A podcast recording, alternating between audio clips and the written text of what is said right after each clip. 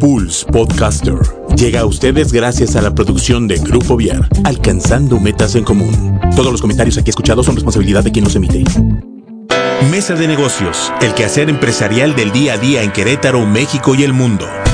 Información de actualidad en las voces expertas de María José Alomía y Juan Carlos Olvera. Patrocinado por Capeb Asesores y Grupo Viar. Iniciamos. ¿Qué tal? Muy buenas tardes, días, eh, noches, la hora en la que nos estén escuchando. Estamos ya aquí listos con un programa más, un podcast más de Pulso de Radio Conecta Distinto. Esto que se llama Mesa de Negocios con eh, patrocinado por Capeva Asesores y Grupo Vier y está conmigo como siempre la directora de Capeva Asesores eh, María José Alomía. ¿Cómo estás María José? Buenas tardes, días, noches, lo que sea. ¿Qué tal, Juan? Para sí, dependiendo de qué parte del planeta nos estén escuchando. Muy buenas tardes a todos aquí en México. Este, pues muy bien, Juan, trabajando como todos los días, como todos los mexicanos, este, en un programa más de mesa de negocios, como bien decías, con un tema muy interesante el día de hoy, que aunque pareciera que todos manejamos, la realidad es que pocos entienden bien y pueden definir cómo es el trabajo en equipo y los esquemas de colaboración dentro de las empresas. Trabajo en equipo y esquemas de colaboración dentro de las empresas. Se oye complicado, María José. Es complicado, será complicado. Hoy estaremos platicando esto, de esto con una experta, pues obviamente KPF Asesores son expertos en, esta, en este tema y en muchos más. Y con Grupo Vier, Juan Carlos Olivera representando a Grupo Vier, somos unos expertos también en comunicación y también, pues por, por, por obvias razones, podemos apoyarlos en sus empresas junto con KPF Asesores en esta cuestión del trabajo en equipo. Y bueno, trabajo en equipo y colaboración se oye, complicado estos dos conceptos. ¿Qué, son, María? ¿Qué es, ¿Cómo los definirías? Sí, efectivamente suena complejo, pero es básico dentro de las empresas para todo aquel que nos escucha que está montando su negocio, que ya lo montó, que, se, que se quiere independizar, que tiene años con empresas manejando personal. La parte de la productividad con la gente es bien importante, pero hay muchos factores que intervienen en esta productividad. Uno de ellos y el pilar es uno de los pilares, es el trabajo en equipo. El, trabajo en equipo es esa acción individual de cada uno de tus miembros dirigida a un objetivo en común. El objetivo obviamente tendrá que ser el de la empresa. ¿Qué elementos intervienen en un trabajo en equipo? Pues es un conjunto de personas, todos ellos con diferentes características, eh, que son organizadas, de alguna manera están organizadas, se dividen las tareas, son responsables de los resultados, tienen un objetivo en común que es el de la empresa. Hay metas personales, por supuesto, eh, pero tienen que ser compatibles con las del equipo para que funcione el trabajo en equipo. Y por último, la parte de la cooperación. Cada uno aporta sus recursos personales para lograr ese objetivo en común. Si sumamos a este término del trabajo en equipo los esquemas de colaboración, ahí estamos agregando que tú trabajas para que el resto también lo haga. La parte de la colaboración de todos los elementos es bien importante. No es competitivo, porque hay grupos de trabajo que se dedican a competir. Aquí lo que estamos buscando es que en la empresa haya un trabajo en equipo que sea colaborativo, es decir, que, forme parte de un grupo. Por eso ahí sí sería colaborativo. Si colaboran eh, haciendo cada quien su parte, cooperan y compartes. Tú como elemento de ese equipo de trabajo eh, vas a mantener al resto informado. Por eso no es competencia. Vas a compartir la información, lo que sabes, tus ideas. Eh, expresar temas es muy importante cuando hablas de colaboración, expectativas y es siempre positivo. Un trabajo en equipo que tiene esquema de colaboración es porque es propositivo y positivo. Donde las opiniones se solicitan, se valoran, se aprende del resto y reconoces públicamente los esfuerzos o el mérito del resto de los equipos, eh, haciéndolos sentir siempre importantes. Por eso hablábamos también de que es positivo. Un equipo que es que trabaja en equipo de manera colaborativa es aquel que actúa. Es decir, la idea es que todos los miembros del equipo crezcan y cuando buscas que todos crezcan el ambiente laboral mejora. Es un elemento bien importante cuando es colaborativo el ambiente laboral y se afrontan problemas. Hay que sacarlos a la luz, hay que afrontarlos como equipo y hay que resolverlos entre todos. Ahí podríamos estar hablando de los dos términos importantes del día de hoy. Trabajo en equipo con esquemas de colaboración. Eso que acabamos de plantear suena precioso Claro. para una y, y suena como surrealista para una empresa. Pero la realidad es que cuando estás trabajando todos los días en que tu equipo de trabajo sea esto, colaborativo, y sea un equipo de trabajo, no un grupo de colaboradores reunidos en un espacio y en un tiempo determinado, porque el grupo es muy distinto a lo que sería un equipo, entonces ya puedes hablar de un aumento de productividad, de un avance, de un alcanzar objetivos, de bajar rotación, de muchas cosas que intervienen y que dañan a las empresas por el simple hecho de cuidar todos los días que tengas un equipo de trabajo colaborativo. Ok, entonces entiendo que el trabajo en equipo y, los, y el trabajo en equipo y los esquemas de colaboración pueden ser, eh, son, son este, complementarios, pero también pueden vivir independientemente. O sea, puede una empresa tener muy buen trabajo en equipo, pero cero esquemas de colaboración, o muy buenos esquemas de colaboración y cero trabajo en equipo. Sí, son dos elementos diferentes, este, que se, finalmente se vuelven una mezcla homogénea cuando ya tienes un- un equipo que trabaja y que además es colaborativo, pero son cosas distintas. ¿Cuándo se da, por ejemplo, el trabajo en equipo? Cuando hay nuevas ideas para solucionar problemas.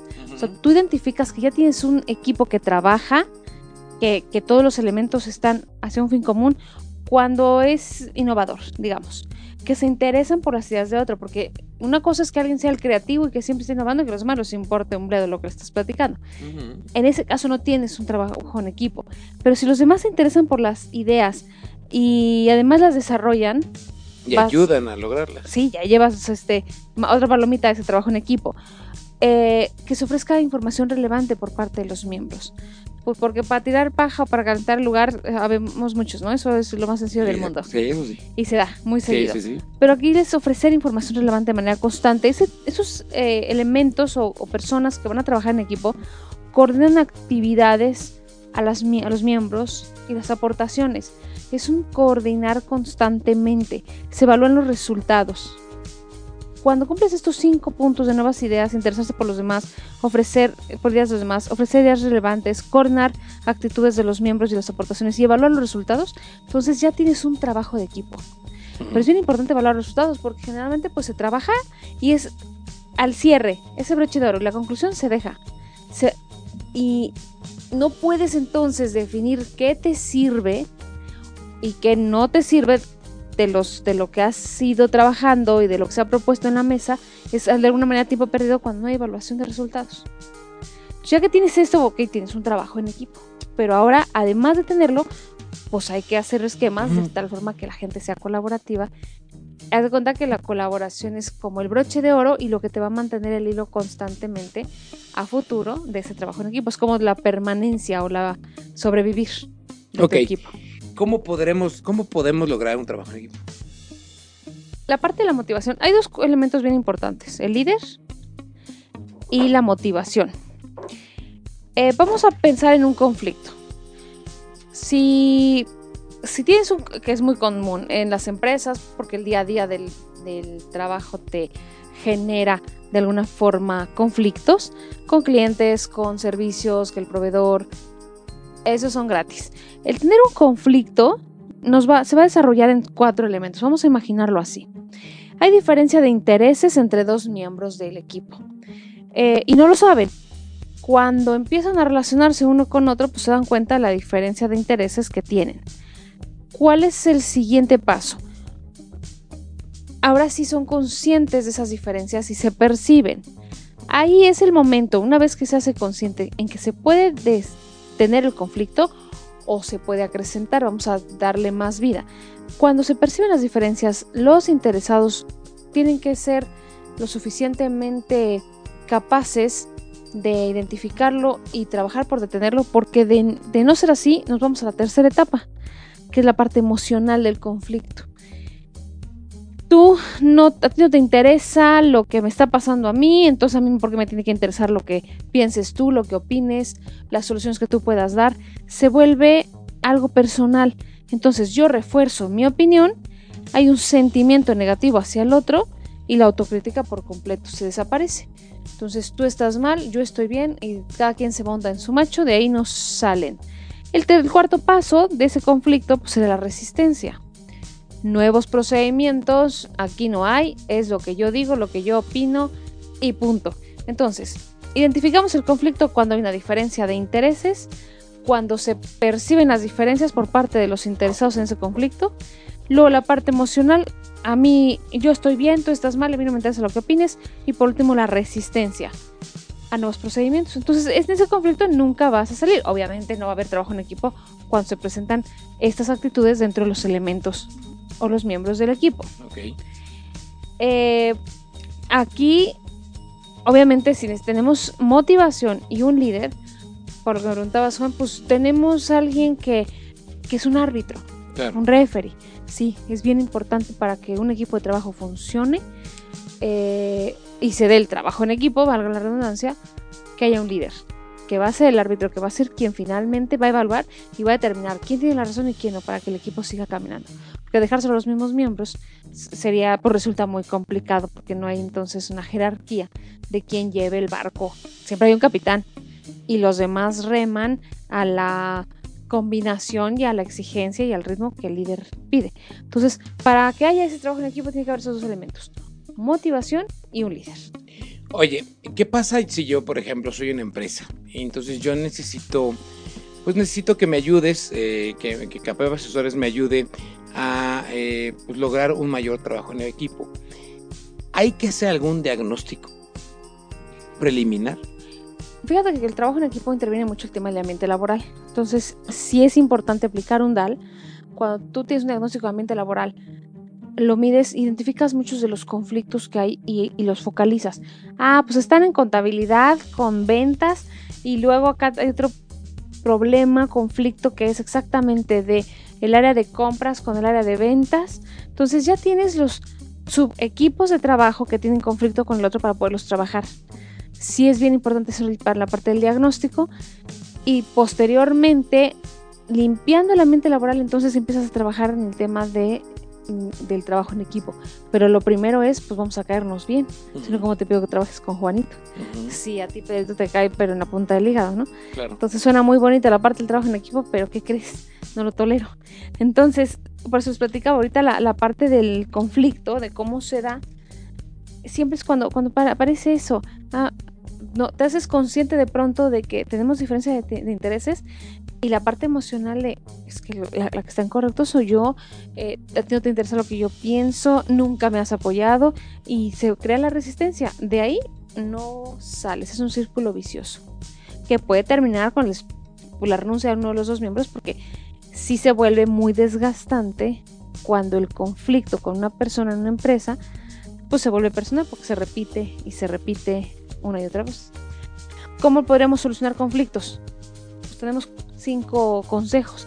Primero, las reglas que sean claras y objetivas. Si la regla es clara, podrás montarte en tu macho, pero todos los entendemos y no estás en lo correcto.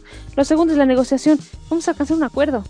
Ok, tú tienes razón en esto, pero yo tengo razón en esto otro. Entonces, ¿qué te parece? Hacemos hasta el punto de lo que tú piensas y a partir del E y hasta la Z lo que yo digo.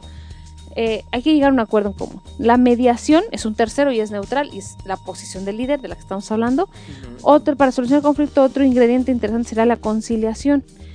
Involucras a los que están, propones alternativas y se vota.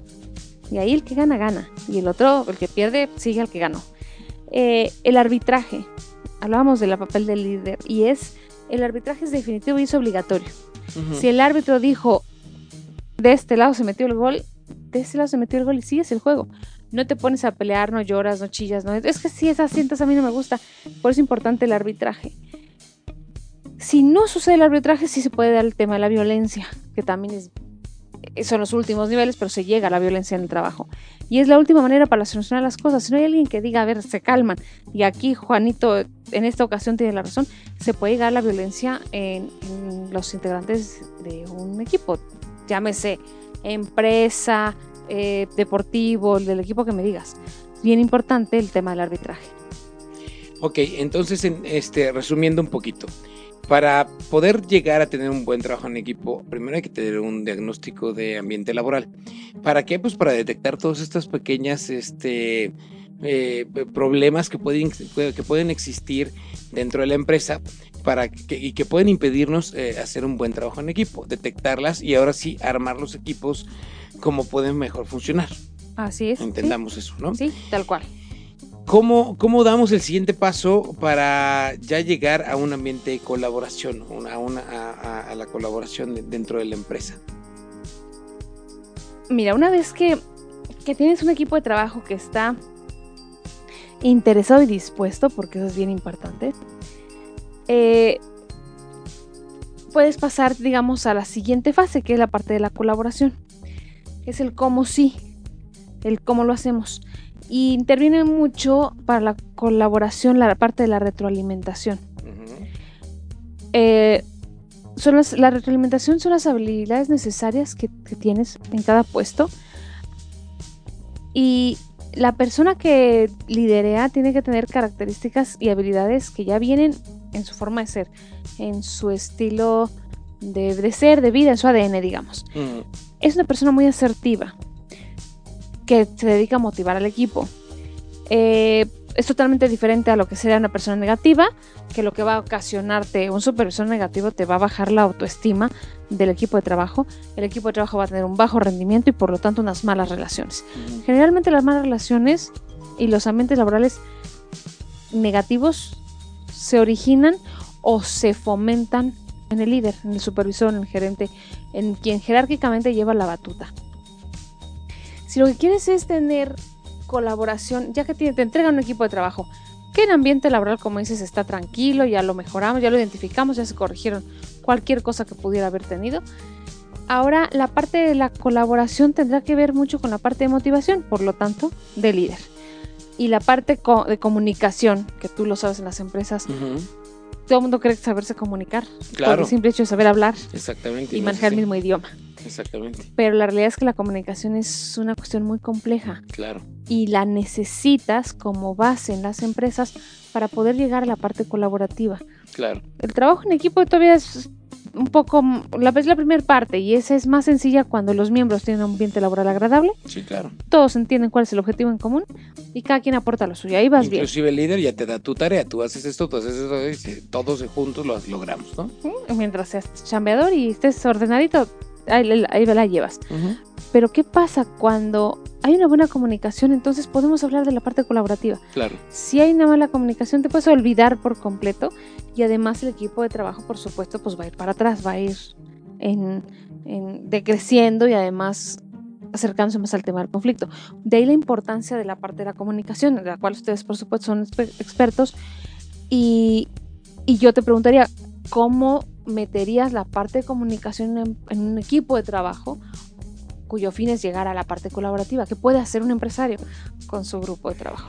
Pues mira, eh, eh, básicamente eh, la parte más importante del- de, de la comunicación en- en cualquier ámbito, para que una comunicación tenga éxito, éxito, la parte más importante es saber escuchar, porque eh, la comunicación es en doble sentido, ¿no?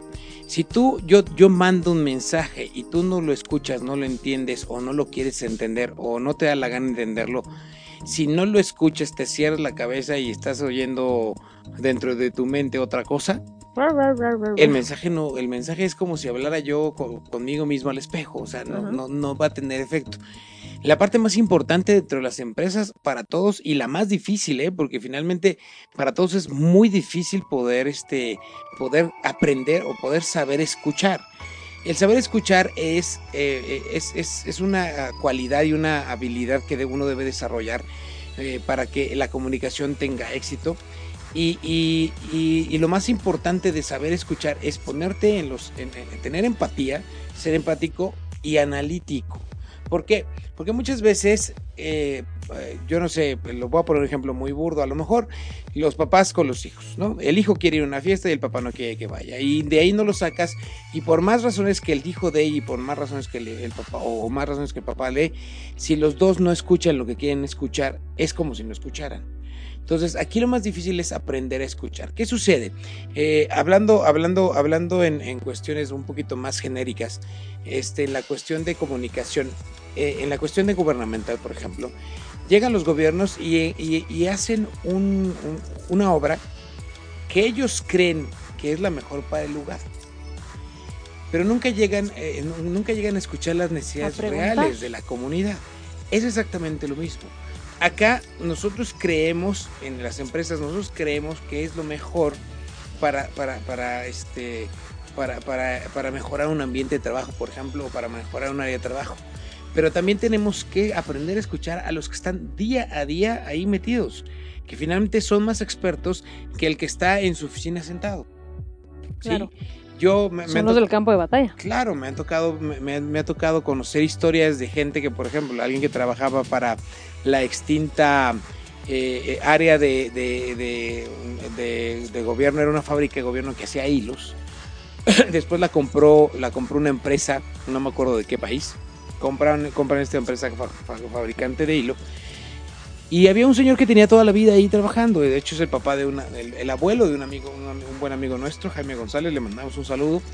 El, el- el señor trabajaba en, en- en- un área muy específica del- de, la planta donde pasaba el hilo, siempre pasaba el hilo, y de repente se rompía. Entonces ya, era, ya había como, como un, un, un- un- esquema muy, muy, muy delineado de que ah, se rompe el hilo cada X tiempo, cada X tiempo, cada X tiempo. Y él decía, no, pero es que también no se puede, se puede lograr que no se rompa. No, no, no, el hilo se rompe, ta- o sea, no lo escucharon hasta que un día él decidió, por sus propias, este, por sus propios pantalones, hacer el arreglo, hacer el arreglo que él estaba sugiriendo. Tomar por sus Y era manos un arreglo muy simple de ponerle un hilito, no sé, o un cablecito, o un, un, un algo, un, un alambrito en una parte de la máquina para que la máquina no hiciera cierto rebote que era el que desgastaba el hilo. De repente, el ingeniero acá feliz del, de- del país primermundista que compró la empresa, de repente se dio cuenta que ya el hilo no se rompía y decía, o decía, ¿por qué ya no se rompe? Se tenía que romper en tantos metros, ya llevamos más, muchos más y no se ha roto. Y resultó que fue a revisar, empezaron a revisar y llegaron con el papá de mi amigo y le dijeron, oiga señor, ¿qué onda con el- con El alambrito. ¿Qué, qué- qué onda? ¿Usted qué, qué, qué pasó? Ah, pues yo les dije que esta era la solución. Y la hice porque no me hicieron caso. La hice y pues finalmente aquí está. O sea, el resultado es ya no hay tantas pérdidas como antes. Ya el hilo ya no se rompe. Entonces, eso es, es- en la parte de la comunicación es bien importante primero escuchar.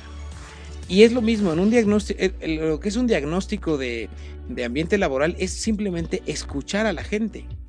Porque no va, o sea, nosotros que somos empresas, empresas que nos dedicamos a esta cuestión de- de- de- de mejorar la comunicación y mejorar los ambientes laborales y los recursos humanos de las empresas, nosotros no llegamos a imponer modelos.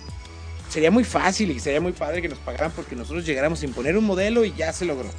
No, nosotros casi siempre primero llegamos a hacer un diagnóstico. Así Primero es. llegamos a escuchar qué Saber está sucediendo, saber dónde estamos parados, porque podemos empezar mil y un herramientas de comunicación, mil y un estrategias para lograr trabajo en equipo, mil y un estrategias para la colaboración, pero si no escuchamos primero a la gente que está ahí todos los días de 8 de la mañana, o sea, en sus tres turnos o en sus dos turnos, acabo de ir a una empresa que, que, que manejan turnos de 12 horas, este, eh, si no los escuchas a ellos primero, pues no vas a encontrar nunca la solución, ¿no? Porque posiblemente es muy fácil ser analítico, es muy fácil estar escribiendo y todo, este, pero escuchar a la gente es muy importante. ¿Por qué creen que surgen las redes sociales? Las redes sociales surgen como una necesidad de, de ser escuchados, ¿no? De que la gente, pues, y, y ese es el espíritu a veces de las redes sociales. O sea, yo subo algo, yo le, le estuve dando unas, estoy dando unas asesorías a una empresa, este, ahorita aquí de Querétaro, y una de las asesorías es la, la parte de las redes sociales. Y yo les decía, a ver, las redes sociales, ya nos estamos viendo un poquito del tema, pero me- prometo regresar pronto. Este, las redes sociales lo que buscan es presumir la empresa. Yo-. Yo, quiero que la gente me vea y diga, y diga, wow, qué bonita empresa. ¿Sí? No son para aburrir a nadie. Las redes sociales son para crear Son para sociedad. Es lo mismo, los procesos de comunicación, tanto interna como externamente en la empresa, lo primero que tenemos que hacer es escuchar. Si nosotros llegamos a querer imponer un trabajo en equipo y no escuchamos cuál es lo, qué es lo que está sucediendo, entonces no lo vamos a lograr nunca. ¿Por qué? Porque ese proceso es, es, es, es muy importante. Y lo voy a decir ahora en el otro sentido. Que el jefe escuche, pero que también el que está, el que está abajo escuche. O sea, la parte más importante para que exista comunicación es el escucha. Si no hay escucha y no hay entendimiento del mensaje, entonces no hay mensaje. Es como, como si yo siento a dos alemanes, a un, a un alemán con un otomí y ninguno habla inglés o ninguno habla un idioma en común, nunca va a haber comunicación porque no se escuchan. Ellos pueden emitir mensajes, pero no se escuchan. ¿Sí? Eso es, esa parte es básica y es importante. Escuchar a tu fábrica, escuchar a, tu- a, tu- a tus operadores, escuchar a tu gerente, escuchar a los de seguridad, a los de limpieza, a toda la fábrica, todos los que trabajan en tu empresa, tienen que ser escuchados. ¿Por qué? Porque todos tienen algo interesante que decir. Sí, por eso dice la frase, ¿no? Que tenemos dos orejas y una boca. Exactamente. Porque hay que escuchar antes de hablar. Exactamente. Y tienes Y dos. escuchar más. Este, y tienes más, más elementos para escuchar que, que para, que para hablar, ¿no? Sí. Básicamente. Entonces yo te diría eso. La parte más importante de la comunicación en la empresa y lo primero que tenemos que ver para empezar a aspirar a estas cuestiones de trabajo en equipo y de, y de esquemas de colaboración importantes es eso. Si no escuchamos, no va a haber ni trabajo en equipo ni esquemas de colaboración. No, claro. Entonces, si usted, o sea, mucha gente, me, muchas empresas nos han preguntado, bueno, ¿y, y cuál, cómo le podemos hacer para que, para, para dar a conocer más los mensajes? Bueno, pues pregúntale si que pregúntale, prim- primero ve qué es lo que les interesa a ellos saber y cómo les interesa a ellos saber. Acabo de ir a una empresa aquí en, en, en Silao, Guanajuato, a dar, un- a dar un- una capacitación. Y ellos me preguntaban, oye, es que necesitamos, porque nos están fallando mucho los, los eh, pues la forma de dar a conocer las cosas. Y yo les preguntaba, yo les empecé a hacer varias preguntas. Para empezar, es una empresa, es una empresa enorme. Enorme en, en cuanto a tamaño. Es una empresa este, que tiene como, ¿qué será? No sé cuánto, pero la verdad es que, de hecho, son dos plantas las que tienen, las dos plantas están juntas. Estas plantas son enormes. Y en las dos plantas, en dos turnos, solamente trabajan 750 personas. 750. Solamente. O sea, e- e- es, como si tú estuvieras solo en, en- en- en un, no sé, nunca ves a nadie, porque es- se diluye mucho. O sea, son dos turnos de 700, son 750 personas, en dos turnos, pues la mitad son 375. O sea, son 300 personas que están en, en dos fábricas aparte, en dos plantas, échale ya son 120 y tantos. Y las plantas son enormes. O sea, para que te encuentres a alguien en el día a día, etcétera, porque aparte es un trabajo muy solitario, porque son son módulos de, de una sola persona, ¿no? Ujú. Entonces, el único lugar donde lo puedes hacer es a la hora de la comida. No, bueno. Porque, porque Pequeño es detalle. a la hora de la comida o finalmente buscar canales de comunicación comunes. Los baños siempre son buenos canales de comunicación.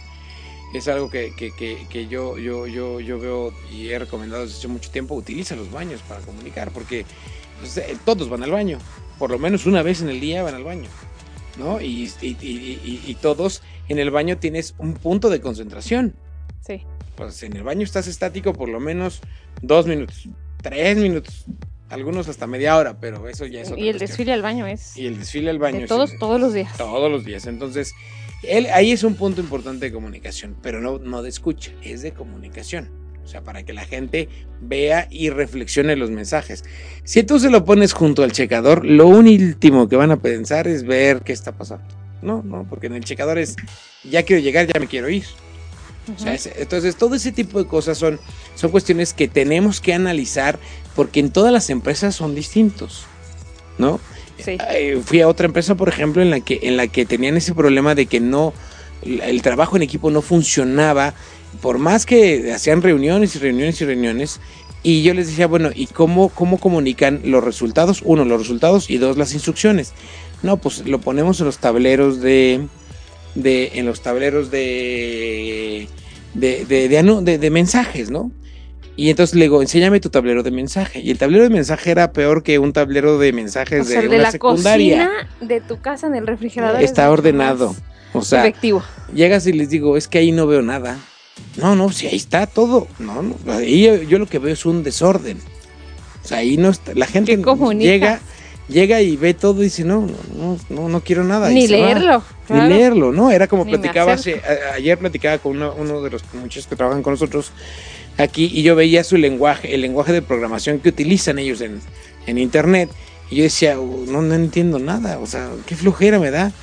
Y él me, y él me la reviró y me dijo, es que tú, tú entiendes de música. Me dice, sí, yo entiendo de música. Ok, si tú ves un pentagrama, lo, lo, lo, lo, analizas y lo, y- y lo entiendes. Digo, sí, es lo mismo. Yo, por ejemplo, veo el pentagrama, no entiendo qué está pasando con el pentagrama, pues no. son, son lenguajes especializados. Y yo les decía, la parte, la parte más importante de la comunicación dentro de una empresa es la simplicidad con la que tienes que dar el mensaje. Ya comunicarse es muy complejo para que además el mensaje sea todavía complejo. Claro. Sumarle más. Claro. Y todavía fuimos más allá y nos fuimos a ver, a ver, enséñame exactamente qué son.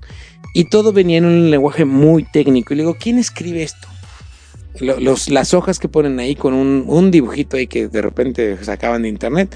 ¿Qui- ¿Quién crea estos mensajes? No, pues los ingenieros. ¿En qué lenguaje están? En lenguaje, Lenguaje de ingeniero. Claro, como toda la empresa son ingenieros Entonces, y entienden digo, perfecto. desde ahí está tu Y problema. no es nada complejo. Cuando tú vas a comunicar algo para que sea muy simple, para que entiendan las, las- las instrucciones de trabajo en equipo, tú siempre tienes que hablar como si la gente tuviera un grado escolar de primaria. Así estés frente a, a lo mejor doctores, licenciados, lo que sea, pero de repente tú tienes que analizar cuál es el nivel más bajo de estudios que, que tengo aquí o de entendimiento que tengo aquí y a ese nivel le tengo que hablar. Una- un, un compañero, un buen amigo que es este ponente de, este, de varios temas, me decía, tú tienes que hablarle a la gente como si fueran niños. Te tienen Exacto. que entender. Simplicidad de El te- niños. el tema más complicado que exista lo tienes que explicar para un niño. Entonces, todo esto, todo esto son, son estrategias y son cosas que, que pueden ir abonando y que si no los empiezan ya dentro de las empresas, pues esto se puede ir secando y muriendo, secando y muriendo. O sea, va- van a pasar seis años y vas a tener a lo mejor seis, siete, ocho años y empleados que tienen seis, siete, ocho años, pero que nunca en su vida han entendido algo. O sea, que están ahí porque quieren estar y porque Porque es una inercia. en inercia, aquí voy a estar y aquí me sigo, ¿no? Hasta que salga algo mejor y Hasta que salga el barco. Hasta que salga algo mejor, ¿no? Pero entonces, este, yo, yo, yo tenía aquí algo sobre los esquemas de colaboración que te quería platicar un poquito, María Sí, José, cuéntame. que son ocho estrategias, eh, eh, aquí le llaman estrategias pingüinos para pingüino para colaborar con la empresa. ¿Por qué, por qué le llaman estrategias pingüino? Lo podrían haber llamado esta- estrategia muégano, le pudieran haber llamado estrategia osos, pero, pero eh, ¿por qué? Porque lo que, usted- lo, que, lo que están buscando es que los pingüinos son muy unidos, ¿no? Sí. Entonces, y trabajan muy en, en forma de en forma Muy colaborativa. cerquita, muy pegadito. Muy cerquita, ¿no? Y el primer, el primer este punto es que la colaboración emana de las, de las, de las personas. Para que, para que, para que haya colaboración, la colaboración debe de emanar eh, de las personas y precisamente es eh, la parte más importante en este punto es la comunicación. La comunicación eh, es la base de cualquier colaboración. Es hablar, escuchar y entenderse, que es justo lo que estábamos platicando en este momento. Hablar, escuchar y entenderse es la parte más importante para esta, esta, este esquema, estos esquemas de colaboración. Eh, hay, debe haber entornos donde las personas son capaces de comunicarse de modo empático, eh, ser empáticos en el mensaje y ser confiados. Y existe, eh, con, con este tipo de, de estrategias, sí existe más predisposición al grupo y más disposición también a llegar a soluciones inesperadas que cuando no hablan entre sí. Abrir canales de comunicación facilita la cooperación y evita algunas de las presunciones típicamente individualistas de las empresas, ¿no? Cuanto mayor es el conocimiento que tenemos mutuo de los miembros de un grupo, conocer eh, qué, se, se puede esperar de los compañeros, cuáles son las expectativas, mayor es la motivación para colaborar. O sea, si yo, yo te, entre más te conozca yo, a ti como parte de mi equipo, más quiero colaborar contigo. ¿no? Nos ha pasado, por ejemplo, y esto, y esto lo entendemos mucho nosotros en, en un- en una, en una, este, eh, en un networking en el que, en el que estamos eh, nosotros. Realmente, el, para, para, que cre- para crear buenos negocios en un networking, primero tiene que existir la confianza. La confianza es Sí. básica. Y no hay mayor confianza que la que se da comunicando, platicando y hablando. Entonces, Sí. siempre es bien importante eh, que exista la comunicación. Aparte, ellos nos este, este, este, este autor nos dice que hablar es barato. Porque Sí. finalmente, pues, este, es gratis. Prácticamente es ¿no? gratis. sí. Prácticamente es gratis, ¿no? A menos, Utilízalo. a menos que tengas que encontrar eh, traductores, ¿no? Y tengas ahí gente de otro, que ahorita ya se está dando mucho ese asunto de la inclusión, este, y etcétera, y que pues va a llegar un momento que las empresas van a tener, van a que tener que eh, buscar gente que interprete, por ejemplo, gente que hable señal- señales en, en- con la- este, gente que hable con, con- con lengua de señas. y ese tipo de cosas, que eso platicaremos en un pro- próximo programa, ¿verdad, María José? Así es. Es algo, algo que viene muy fuerte y ahorita se los vamos a anunciar para que no se pierda nuestro próximo programa, que está muy bueno. El número dos es que no existen atajos, hay que ser auténtico. Ajá. En la colaboración no se puede Saltarse un paso, Ajá, resumirla. eh, Exacto, y aparte los esquemas de colaboración no se pueden apurar, No. porque si los apuras no, no, no van a ser No. duraderos y no van a ser crudos. reales. Salen crudos, exactamente, o sea, tienen que llevar- tomarse su tiempo. Yo conozco muchos dueños de empresas que son de que es que hazlo ya. No, no, no, hazlo ya. Me urge. En, en gobierno, Para en ayer. gobierno todo es para ayer, ¿no? Ay, qué Si realmente, si realmente tuviera, eh, fíjate, si realmente los gobiernos tuvieran sus esquemas de colaboración o tuvieran esta, esta, esta intención de las empresas de crear esquemas de colaboración, realmente tendríamos otro país, ¿no? Ujú. Otro país, otro estado, otro municipio, todo, todo.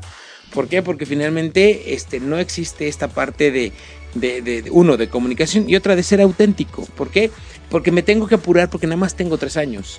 O si quiero brincar de aquí a otro puesto más alto, contado. tengo un año y medio, dos, máximo dos, porque ya a los dos años ya me tengo que salir de aquí para echar mi campaña, ¿no? Entonces, creo que, creo que eh, esto es bien importante. No existen atajos para, para, para, para lograr la colaboración. Tenemos que ser auténticos. Es, es, es inútil pasar eh, por colaborativo en un entorno que sea competitivo o explotador. No. Sí, o sea, no es, no es, es mentir. Ay, somos Sí. bien colaborativos, pero atrás hay un cuate que te está con- dando con un látigo, ¿no? O sea, hay que evitar la competencia interna, hay que sacar de raíz lo negativo de, de las, del- del- de, las personas dentro, dentro de, esta, de esta parte de, la- de las empresas, ¿no? El, el número tres es mirar más allá de nosotros mismos. O sea, ya hay, hay que ser para lograr estos esquemas de colaboración tenemos que ser empáticos y solidarios, ¿no? Eh, eh, eh, tendemos a, solidarizarnos dentro del grupo, a tener en cuenta los intereses de los demás, a mirar más allá de uno mismo, incluso a sacrificar el propio interés por el bien de una organización, empresa o colectivo si ejercemos esta empatía y solidaridad. Si somos empáticos y solidarios, ¿qué sucede? Que de repente vemos que tú no estás pudiendo hacer algo o que no, no te va a alcanzar el tiempo, vamos y te ayudamos. Te, o sea, colaboramos contigo. Por- no porque nos lo estén instruyendo un líder o un jefe, es porque yo soy empático y porque conozco a lo mejor tu situación. Ok, sabes que no te preocupes, yo te ayudo, yo te echo la mano, yo ya acabé, yo le, yo le sigo, etcétera, ¿no? Y ahorita vino a visitarme una persona del gobierno del estado y este a traerme un, un papel y yo le decía, oiga, ¿y cuántos papeles de esto se entrega? No, pues yo es el único que vine a traer hoy aquí a esta colonia. Y digo, pues ¿por qué? Mi zona es otra. Pero un compañero tuvo un problema familiar y yo me ofrecí ayudarle Ayudarlo. porque si no, no le pagan. Qué mejor ejemplo de un trabajo en equipo con esquema de colaboración. Pero eso es una cuestión que al señor le salió Sí. del, del corazón. Ah, sí, porque a fuerza ni los zapatos entran, ¿eh? Porque aparte estoy seguro que es salir. gente que lleva muchos años. Este trabajo de notificador es, un, es una No friega. es una fría, sí, El seguro. señor venía azorrollado de calor. Y yo le decía, oiga, pero ¿y por qué le.? No, pues es que es, es mi compañero. O sea, lo conozco hace 20 años. Claro, y, y hoy lo necesita él y mañana yo lo necesito. Exactamente, ¿no? E- ese es el esquema de colaboración que debemos de buscar. Pero ese esquema de colaboración no, no, lo, no, no lo, no lo impuso un jefe. Se fue dando con los años, Ajá. con el conocimiento mutuo. Y no sea fácil, ¿eh? No, es muy complicado. Sí. Es muy complicado. El número cuatro para lograr esto es los sistemas deben ser más justos. y- perdón, los sistemas más justos son empresas, eh, son sistemas más productivos. Eh, hay que buscar la justicia y la ética y sobre todo lo que decías también, las normas, las normas sociales. Eh, no hay colaboración sin confianza y esto es debido a que tendremos, tendemos a colaborar con aquellos que compartimos ciertas normas éticas o principios éticos firmes. Por eso es bien importante lo que decías, María José. Reglas claras desde el principio. Si no hay reglas claras y si no las cumplen, es, es como los... Yo, yo no tengo hijos, pero yo he visto mucha, mucha gente que dice, o sea, al hijo le pones una regla, se la tienes que cumplir, si no te va a tomar la medida. Es lo mismo en las Mejor no se la pongas. Mejor no se la pongas. Si no se la vas a cumplir, no se la pongas. Exacto. Ah, eh, la regla es esta y si no la cumples la consecuencia es esta. Si no le haces la consecuencia, sí debe haber normas eh, éticas sobre todo que estén rigiendo nuestro ambiente de trabajo. Si no, la colaboración no va a existir y se va a ir por un tubo, ¿no? La número 5 son incentivos para las iniciativas eh, colaboradores. Aquí hablar un poquito de, recompensas y de castigos, ¿no? eh, la recompensa, hay que dar recompensas si eres más, hay que premiar y reconocer a los que hagan iniciativas de colaboración. A la gente, pues, si la gente es más eh, colaborativa, entonces sí hay que premiarla. Pero finalmente eh, eh, hay, que, hay que hablar un poquito de los castigos. Los castigos yo creo que no deberían de existir. Y de hecho, eh, una de las recomendaciones es no ofrezcas castigo, mejor ofrece estímulo, Motivación. motivación.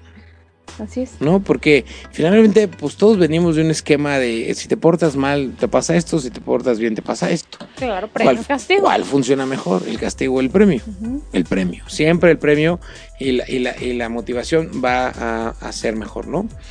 La colaboración también depende, el número 6, la co- colaboración depende de la reciprocidad, perdón, la reciprocidad a largo plazo. Hay que ser muy transparentes y ser re- re- recíprocos. Puede ser que a lo mejor desconfiemos de la colaboración por expectativas negativas que hemos tenido en experiencias anteriores. Y algunas personas hablan de que la, la colaboración, eh, de colaboración, pero lo que persiguen es extraer valor del grupo en un marco de relación claramente asimétrica. Esto no puede sur- sur- surgir. Tú no puedes aprovecharte de un equipo de trabajo con fingiendo un esquema de colaboración. Ay, vamos todos juntos, pero lo único que quieres es aprovecharte y, y- y sacarles, este, sacar provecho para ti mismo. Aquí hay que ser transparentes con el objetivo, con las reglas y sobre todo ser recíprocos. Si Porque tú si estás ayudando, claro. Y aparte en una empresa en donde trabajas todos los días, ocho horas al día, algunos 12, este, cinco o seis días a la semana, todo se sabe Ya te conoces. ya te conoces, este, te, es más, yo, yo fui a una empresa hace un rato a, a dar un curso, no esta sino otra, y este, y en esa empresa, pues de repente yo nada más les puse una zanahoria y me soltaron todos los chismes, todos los No es tan chismes. difícil. De hacerte quién, es- quién trabaja, de los gerentes, quién trabaja, ¿Quién cu- no? cuál es el apodo del director, por qué no lo quieren, ya me lo sé todo. Pero nada más les puse una zanahoria chiquitita, ¿eh? tampoco fue tan difícil. No, es muy fácil que la gente se explaye y saque todo. Claro, eso es. no, pero- exactamente. Entonces sacan todo y sacaron todo. Entonces, eh, bueno, no sé si todo, pero sí sacaron mucho. Espero que haya sido todo, vas a decir. Espero que haya sido todo por el bien de la empresa. Pero finalmente no hay que tratar las cosas de manera confidencial, porque finalmente todos trabajamos por el mismo bien, por el mismo, por el mismo objetivo, que es que la empresa gane dinero para que nos pague nosotros y nosotros ganemos dinero para poder mantener nuestras familias, ¿no? Sí. La séptima, que es la penúltima, nuestra motivación para colaborar es variable. Siempre es- es- vivimos en, las empresas son un ente viviente y viven Sí. cambios, eh, Evolucionan. evolucionan, ¿no? Entonces, sí, las, la, la motivación que nos debe mover cada día o, o cada año, etcétera, debe ir cambiando, debe ir movible, debe, debe irse adaptando a los nuevos tiempos, ¿no? Ahora hemos platicado muy- en muchos programas anteriores sobre los millennials, de cómo, que cómo motivar a un millennial. a un millennial. Y espérate, que ahorita los millennials su problema es cómo motiva un Z. Claro. Porque ahora creo que los Z Ahora vienen les va a peor. tocar a ellos, sí. Ahora les va a tocar a ellos, ¿no? Ellos ya llegaron aquí. Sí, yo soy millennial, entiéndeme, pero de repente ya voltearon para atrás y dice, ay, ahora Como Ya te me encontré ves, una generación, claro. Y como me ves, ya me encontré una, una generación peor que la mía, ¿no? Ah, Entonces sí hay que ir decir mucho. hay que ir leyendo todo lo- el tiempo y el ambiente porque nuestra motivación a colaborar siempre va a ser variable. No tienes, no tienes que diseñar un esquema de colaborativo rígido, porque si no se vuelve no un esquema colaborativo, sino se vuelve una regla. Y las reglas son rígidas y son para romperse. ¿No? El esquema colaborativo siempre debe ser, eh, ¿cómo se llama? Maleable. Siempre lo debe estar así, ¿no? Y por último, la número 8 en estas estrategias es las organizaciones más abiertas, participativas y transparentes propician la colaboración, que era lo que tú decías en el programa pasado, la política de puertas abiertas, Ah, sí, hablamos de la gerencia de la felicidad, sí. hablando de la gerencia de felicidad. Y eso tiene que ver mucho también con la gerencia de la felicidad, Sí. que es una, es una cuestión bien, bien, bien interesante todo este asunto de la, de la felicidad. Que es, finalmente, si somos más participativos, si somos más transparentes, la colaboración se va a dar por añadidura. Claro, logrando un equipo de trabajo, Claro. lo que sigue es la colaboración. Exactamente. Si los que nos están escuchando dicen, pues yo ya tengo ahí un número de personas reunidos en la oficina, ya tengo mi equipo de trabajo, les pido que hagan este ejercicio para definir si en la empresa tienes un equipo de trabajo o tienes un grupo de trabajo. A ver. Son 6, 8, 10 puntos que hay que revisar. El objetivo de un grupo es que sus integrantes muestren intereses comunes. El objetivo de un equipo, a diferencia, es que la meta esté claramente definida y muy especificada. Cuando hablamos de compromiso en un grupo, pues es relativo. Cuando hablamos de compromiso en un equipo de trabajo, hablamos de un nivel de compromiso elevado. No relativo, por supuesto. La cultura en un grupo, pues es escasa y es grupal. En un equipo, cuando tienes un equipo, los valores eh, son compartidos y es elevado el espíritu del equipo. Siempre muy motivador o, un tema motivacional. Otro de los puntos que tendríamos que estar revisando para que definan ustedes si realmente se dan cuenta que tienen un equipo de trabajo o un grupo en realidad son las tareas. Las tareas se distribuyen en forma igualitaria dentro de un grupo. Cuando es un equipo, se distribuyen según las habilidades y las capacidades. Y ahí no nos estamos peleando, es que yo tengo dos tareas y el de junto nada más tiene media.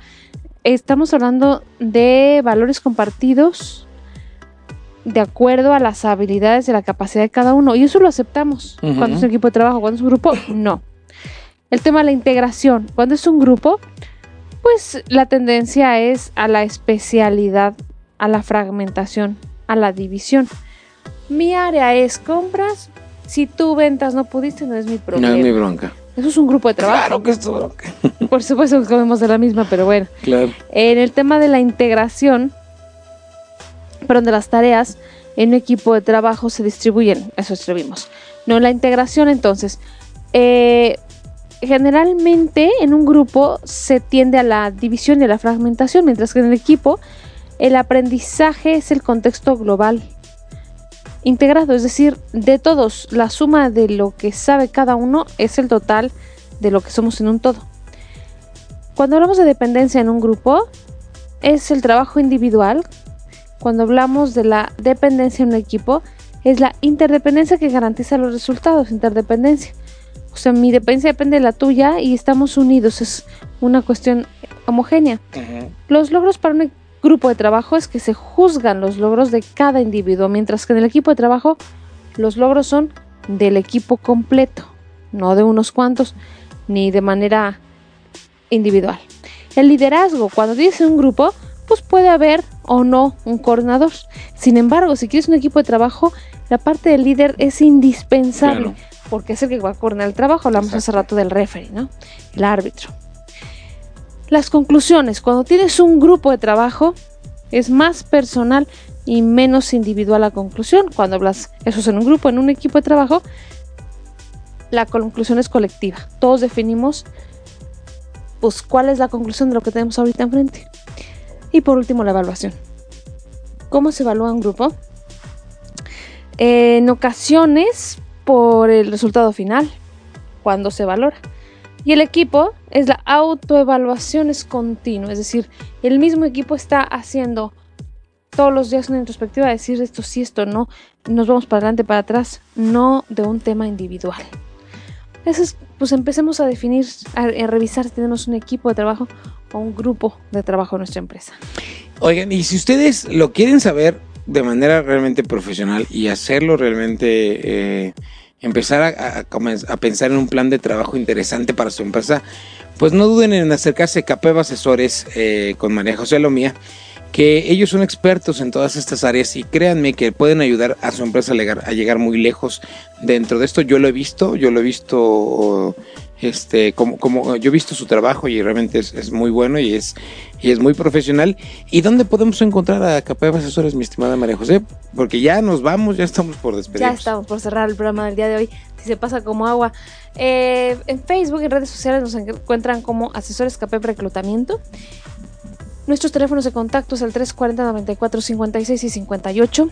Y también pueden eh, revisar todos los servicios que ofrecemos en www.asesorescap.com o mandarnos su currículum a www.kp.com.mx, que es el portal donde pueden revisar todas nuestras vacantes y aplicar con su currículum. Muy Y bien. donde encontramos a Grupo Bien Expertos en Comunicación. A Grupo Vier lo podemos encontrar en www.grupovier.com.mx. Se los repito, es grupovier.com.mx. Ahí nos pueden encontrar para que este, se contacte con nosotros y podamos lograr estrategias de comunicación eh, eh, para sus empresas.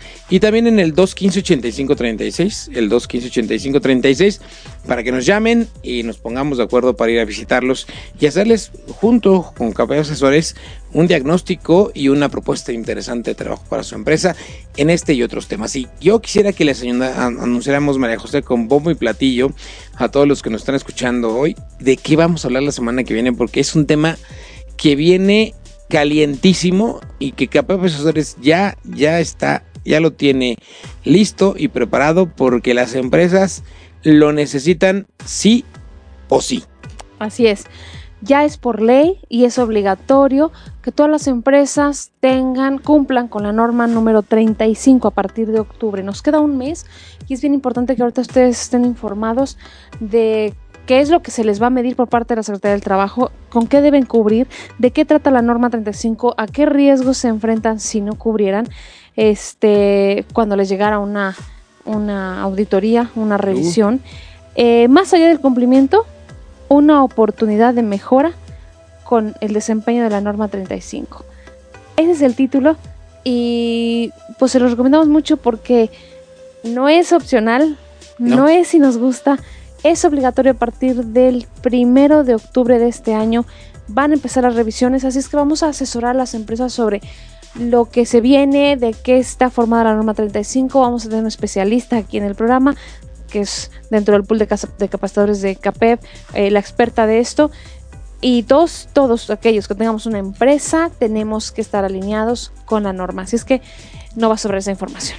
Y si no, no pueden esperar a escucharnos la próxima semana, llamen a CAPEP Asesores para que sepan, sepan este, todos acerca de esta, esta eh, cuestión gubernamental que ya va a llegar.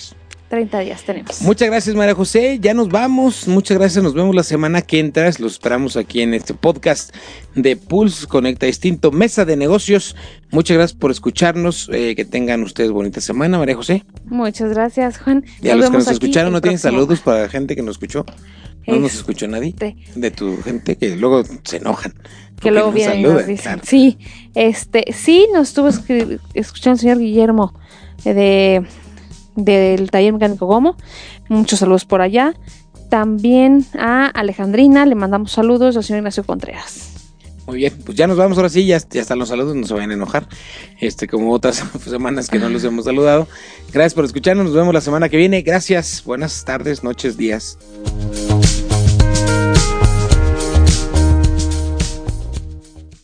Esperamos que los consejos presentados el día de hoy te sean de utilidad en el mundo empresarial. Recuerda sintonizarnos los martes a las 17 horas por Pulse Radio. Conecta Distinto.